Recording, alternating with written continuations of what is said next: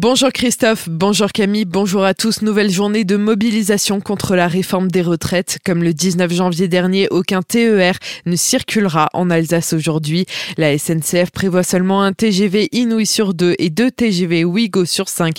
Côté transport urbain, neuf lignes du réseau Trascolmar agglomération seront restreintes avec 60% de bus circulants.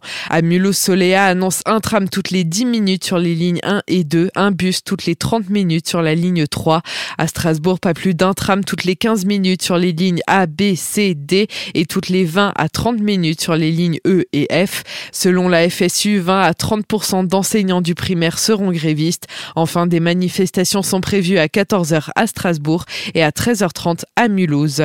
Ce matin, 300 élèves des deux écoles primaires de Orbourvire seront présents à la commémoration du 78e anniversaire de la libération de Orbourg et Vire-en-Plaine, une initiative de la commune dans le cadre d'un programme de transmission de la mémoire historique aux jeunes générations.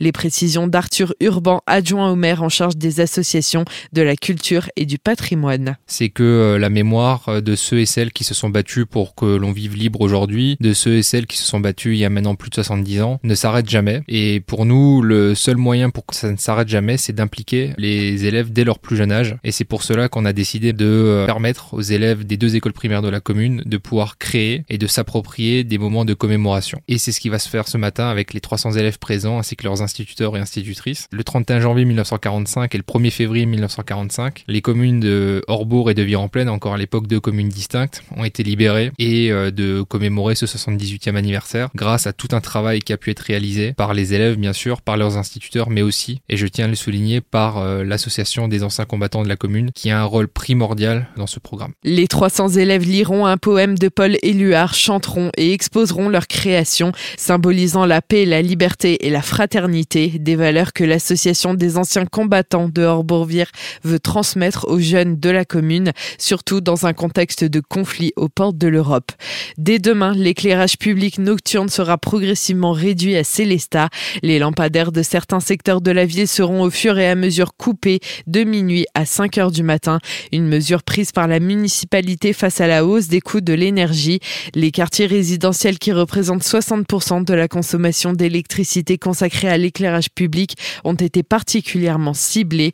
On écoute les précisions de Marcel Boer, maire de la ville. On tient quand même à maintenir un éclairage minimum sur les axes principaux, comme la route de Strasbourg ou de Colmar reste allumée. Et là, évidemment, tout dépend aussi de la position des coffrets et les secteurs qui sont alimentés par ces coffrets. C'est pas aussi évident que ça. Donc il se pourra très bien qu'il y a des quartiers qui vont pas être euh, éteints. Alors les gens se posent la question pourquoi cela est pas nous. Tout ça, c'est lié notamment à cet aspect technique. À terme, l'objectif, c'est de remplacer tous les points illuminés avec des LED. Donc, c'est une opération qui est longue, chère. Les secteurs qui restent allumés seront prioritaires, savoir euh, le centre-ville essentiellement. Puis après, on ira aussi des quartiers qui sont un peu plus sensibles, mais ça, on verra au fur et à mesure aussi des risques qu'on peut avoir. Mais je pense que, en ce qui concerne l'insécurité, je ne crois pas que les quartiers qui vont avoir l'éclairage coupé, il y aura une insécurité plus importante. L'éclairage du quartier gare sera lui aussi maintenu avec un abaissement de la luminosité entre minuit et 5 heures.